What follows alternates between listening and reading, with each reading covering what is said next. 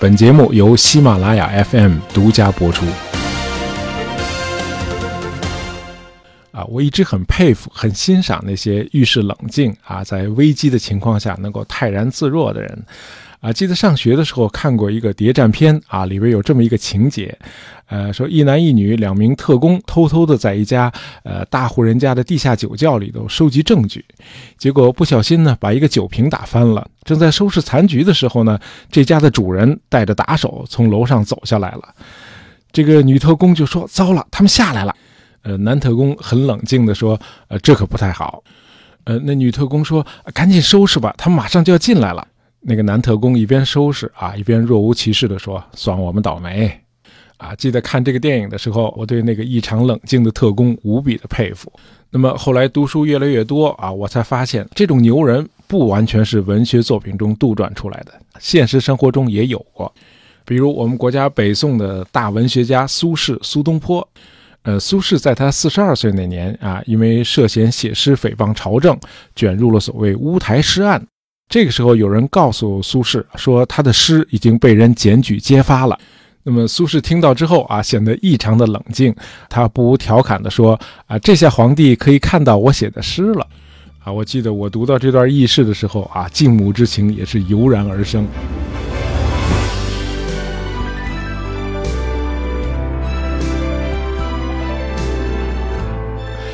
呃，我们注意到苏轼一向都推崇冷静、镇定和沉稳的气质。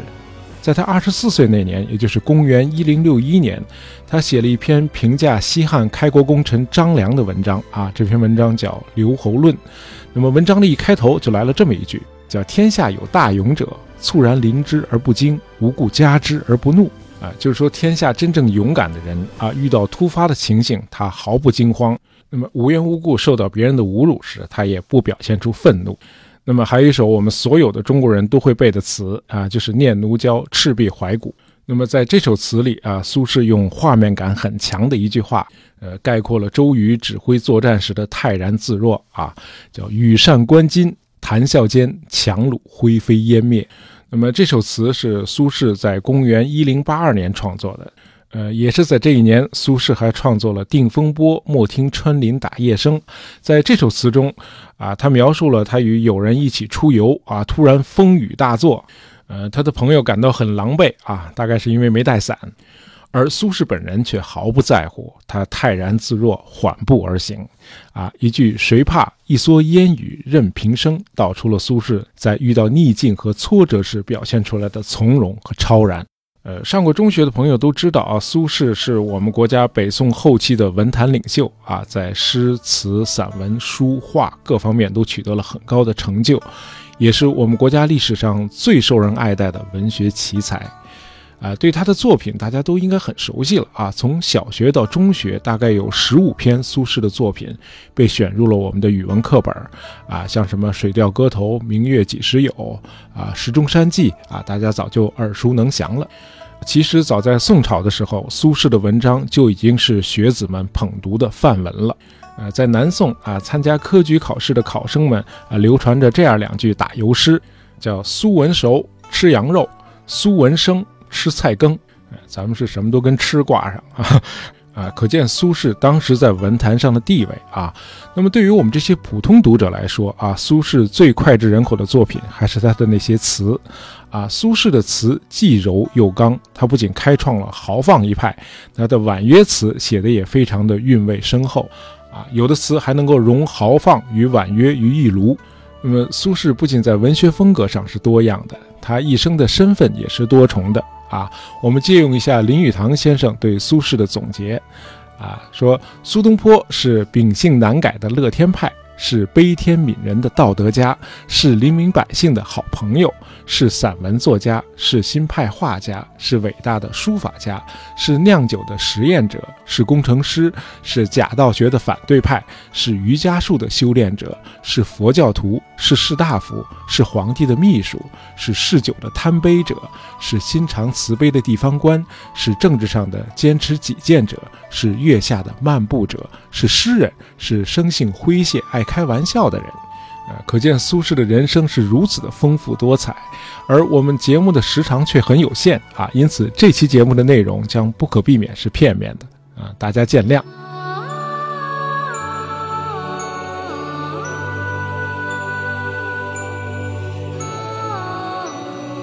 呃，去四川旅游过的朋友应该都知道乐山大佛。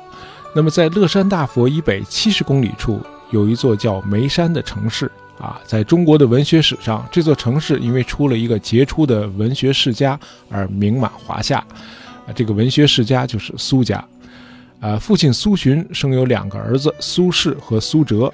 呃，这父子三人在唐宋八大家中分别占有一席之地。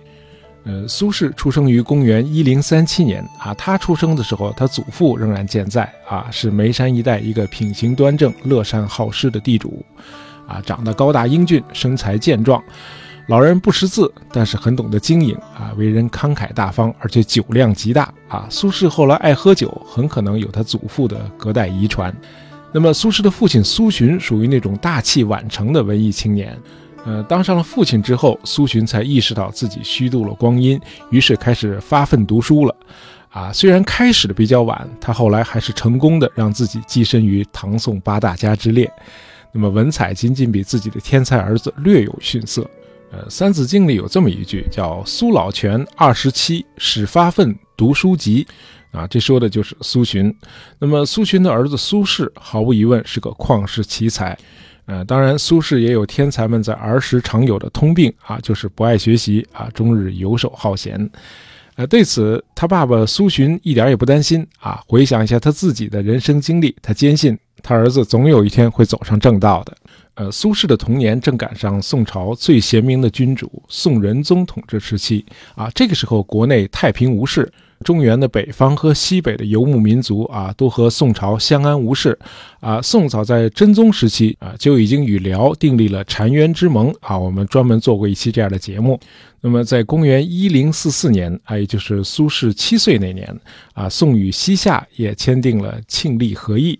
那么，和平的外部环境让北宋的经济持续繁荣啊，技术和文化也得到了很大的发展。正是在这个时候啊，幼童苏轼第一次听到了欧阳修、范仲淹这些人的大名。那么今天大伙儿追捧的都是娱乐明星嘛？那么在北宋那会儿，人们心目中的偶像都是这些饱学之士。呃，苏轼和今天的孩子一样，也是六岁那年入学的。那会儿的学习方法是要求孩子们把一本本书都背下来，啊，并不要求你当时就能理解。啊，当然，一个六岁的小孩也不可能理解《中庸》《大学》《论语》《孟子》里那些呃深刻的原则和哲理。呃，那会儿有不少努力苦读的学生啊，会把他们学习的经典著作整个的抄写一遍。呃，当时的老师要求苏轼读书的时候，也采用这种方法。那么，按照林语堂先生的说法啊，这种读书的方法自有其优点。啊，因为把一本书逐字抄写之后啊，那本书给你留下的印象，肯定比你阅读数遍还要深得多。啊，苏轼显然从中受益匪浅。后来他向这个皇帝进谏或者替皇帝草拟圣旨的时候，啊，苏轼能够随心所欲地引经据典，啊，从来就没有觉得茫无头绪。呃，另外在抄书的时候，苏轼正好可以练习书法，他后来位居北宋四大书法家之首啊，不是没有原因的。那么，在公元一零五七年，时年二十岁的苏轼进京赶考，啊，他的一篇《行赏忠厚之治论》一炮打响，啊，这篇文章阐发了儒家的仁政思想，啊，全文文辞简练，说理透彻，呃，主考官欧阳修啊，读完苏轼这篇文章，赞不绝口，呃，欧阳修后来说啊，读世书不觉汗出，快哉！呃，老夫当避此人啊，放出一头地。这意思是我读了苏轼的文章啊，这感觉畅快淋漓啊，汗都出来了。哎，我应该挪挪地儿啊，让这个年轻人出人头地。于是苏轼很快就出人头地了。呃，他二十六岁那年就当上了凤翔府的判官。啊，凤翔府是今天陕西宝鸡那一带。啊，在凤翔，苏轼政绩斐然啊，尤其是疏浚了东湖。今天的东湖有二十多个景点啊，多数都与苏轼有关。在疏浚东湖的二十年后，时任杭州知州的苏轼又扩建了西湖。他指挥二十多万人，利用疏浚西湖时挖出来的淤泥，堆积了一条贯穿西湖南北风景区的林荫大道啊，这就是今天著名的苏堤啊，近三公里长。呃，去西湖旅游过的朋友应该都有印象。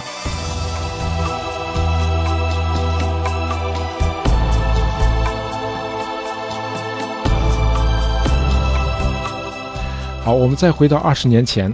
那么苏轼到达凤翔府的时候，正赶上这里旱情严重啊，土地龟裂啊，百姓食不果腹，啊，当地的知府都已经坐不住了啊，决定和神交流一下啊，请神灵帮忙降雨。于是呢，就让苏轼发挥一下他的文采，写一篇情深意切的祈雨文啊，祈求神灵降雨。苏轼一口气儿就把这个祈雨文写好了。领导一看，脸儿都白了啊！这哪是什么祈雨文呢？呃，通篇没有丝毫的乞怜和哀求，而是对神灵进行了无情的谴责和批判。呃，苏轼在文中质问太白山神啊，说你是不是没长眼睛啊？没看见老百姓在受苦吗？赶紧的，该干嘛干嘛。上以无负圣天子之意，下以无失渔夫小民之望。呃，大家有兴趣可以去读一下这篇《凤翔太白山曲雨注文》，很有趣啊。这篇短文很有代表性，是苏轼一生性格的写照。可以说，终其一生，苏轼都是一位保民抗暴的斗士。呃，苏轼后来四次被贬，啊，一次被迫主动申请外调，都是因为他过于直言不讳了啊，没有能够管住自己的嘴，一再说领导不爱听的话。呃，公元一零六九年啊，苏轼第三次来到帝都东京汴梁，就是河南的开封。那么今天的开封仅仅是河南的一个地级市，可是，在北宋的时候，东京汴梁可是全球最大、最雄伟壮丽的都市啊！其财富之厚，人才之广，声色之美，无与伦比啊！大家都欣赏过那幅著名的《清明上河图》啊，有的朋友可能还读过孟元老所著的《东京梦华录》。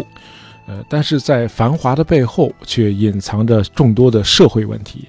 毕竟，这个首都的繁荣并不等同于国家的昌盛。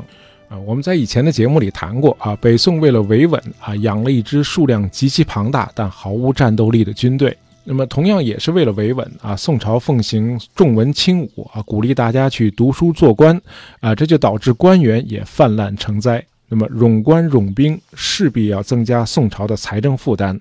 而且由于土地兼并严重啊，大量的农民失去了土地，而大地主又都隐瞒自己的土地数量，这样国家的税收也收不上来了。因此，北宋急需改革。呃，我们知道改革有两种，一种叫渐进式改革，一种叫激进式改革。嗯，所谓渐进式改革，就是从局部出发，一点点的循序渐进的变化，用尽可能小的代价。在保证经济稳定发展的前提下，啊，来逐步的实行改革。那么，一九七九年开始的中国经济改革就属于渐进式改革，而北宋的王安石变法显然更接近激进式改革，而不是渐进式。呃，当时的统治者是青年皇帝宋神宗，啊，神宗皇帝才二十岁，啊，血气方刚，想有所作为，于是就有了著名的王安石变法。王安石是一位高调的理想主义者啊，他相信制度设计，搞出了一堆啊理念超前的改革措施啊，其中最重要的就是青苗法。其实这个青苗法放到现在也是适用的啊。简单的说，就是政府在春季青黄不接的时候给农民贷款，那么秋收的时候，农民用收成把贷款还清，那么借贷的利息是很低的，这样既阻止了大地主放高利贷，啊，又为农民提供了必须的生产资本。啊，这不就是今天中国和一些发展中国家农村普遍推行的小额贷款吗？因此，有人说王安石是一位从当代穿越回宋朝的经济学家。呃，王安石变法的动机肯定是好的，但是激进式改革有一个通病，就是改革者往往忽视既得利益集团对改革的阻挠以及为此付出的经济代价。王安石变法直接触及了大地主的利益。而且下层官员在执行改革政策的时候，为了讨好上级，往往采用强制性的手段啊，不需要贷款的农民也强行要求他们贷款，啊，这让很多的农民苦不堪言啊，很多人不得不背井离乡。那么，越来越多的人站出来反对王安石的变法，呃，这些人包括司马光、文彦博啊、欧阳修、富弼、苏轼，呃，都是北宋那个时代的大咖。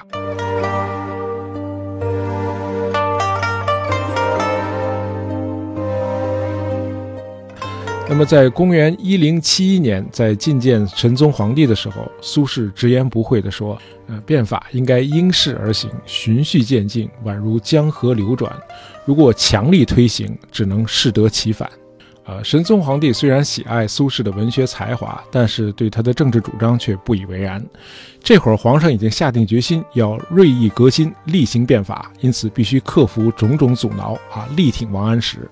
那么苏轼这次返京担任史官还不到两年，他就发现他的那些良师益友啊，包括欧阳修，都已经相继离开京师了，因为这些人都是反对王安石变法的。那么考虑到他自己的政治态度，苏轼也决定自请外调啊，去杭州当通判了。那么在杭州的三年期满之后，苏轼先后被调往密州、徐州和湖州担任知州。结果在湖州的任上还不到三个月就出事了，呃，有人控告他啊，说他写诗诽谤皇上和丞相，叫文字毁谤君相。呃，控告他的人，大伙儿应该都听说过啊，就是著名的沈括啊，《梦溪笔谈》的作者。《梦溪笔谈》被称作是中国科技史上的一座里程碑啊。不过沈括这个人的人品呢，可能是值得商榷的。呃，公元一零七三年，沈括受命巡查两浙地区的农田水利。呃，这个时候的苏轼正在杭州任通判。这个沈括到了杭州之后，与苏轼叙旧，两人相谈甚欢。啊，沈括说：“啊，子瞻啊，呃，你是当今的文学领袖嘛？哎，把你最近写的大作拿出来，让我们学习学习呗。”这苏轼多实诚一人啊！啊，把他新写的诗全都拿出来了。这沈括一看，赞不绝口：“好诗，好诗！”呃，不成，我得把他们抄下来，回去慢慢欣赏。于是呢，就把苏轼的诗啊，全都抄录了一份。那么回到京城之后，沈括把他认为是诽谤朝廷的诗句做了详细的注释，交给了皇帝。呃，他揭发苏轼在诗文中啊愚弄朝廷，无君臣之义啊，这就是著名的乌台诗案。那么苏轼在大狱里被关了一百零三天。啊，幸好宋太祖赵匡胤有遗训啊，不得杀士大夫及尚书言事人。那么苏轼得以逃过一劫。出狱之后，苏轼被降职为黄州团练副使，啊，相当于黄州地方的民兵副队长，其实就是被管制起来了，啊，只有非常有限的行动自由。呃，苏轼在黄州的城东购买了十几亩荒地，自己耕种，因为这个地方叫东坡，所以他索性自号东坡居士，啊，苏东坡这个号就是这么来的。我们在节目开始时提到的两首词《定风波》和《念奴娇·赤壁怀古》，都是苏轼在这个时候创作的。当然，还有大家熟知的那两篇《赤壁赋》。啊，这俩《赤壁赋》看上去像是游记，其实是苏轼想从山水之乐中寻求某种超脱。但是这种精神解脱似乎并不成功。呃，后《赤壁赋》的结尾八个字啊，“开户视之，不见其处”，呃，一语就道出了苏轼当时的迷茫和失落。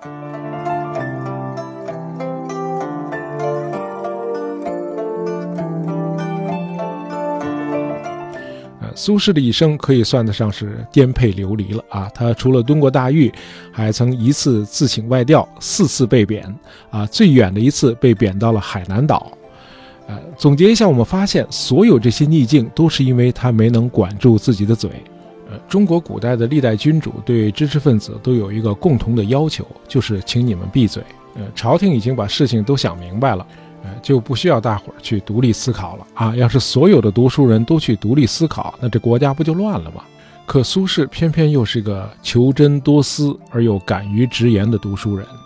他说：“我性不忍事，心里有话，如石中有萤，非吐不可。”呃，我们设想一下，如果约翰·斯图亚特·穆勒从19世纪的英国穿越到11世纪的北宋，他和苏轼很可能会成为知己。他们也许会有这样一段对话啊，我们来脑补一下。苏轼可能会说啊，王安石王相公啊，认为他可以替本朝所有的人做出决定啊，推行他的变法，因为他默认自己是不会犯错误的。但是任何人的观点都有可能出错啊。穆勒可能会说啊，完全同意。既然任何一个人的观点都有可能出现谬误，那么自由的讨论就会成为改正这种错误的最可靠的方式。那么苏轼会说不错。所以我们的儒家经典《中庸》里明确提出了博学之、审问之、慎思之、明辨之、笃行之。只有通过讨论，我们才能够明辨出错误的意见和做法。啊，当然这些都是脑补的啊。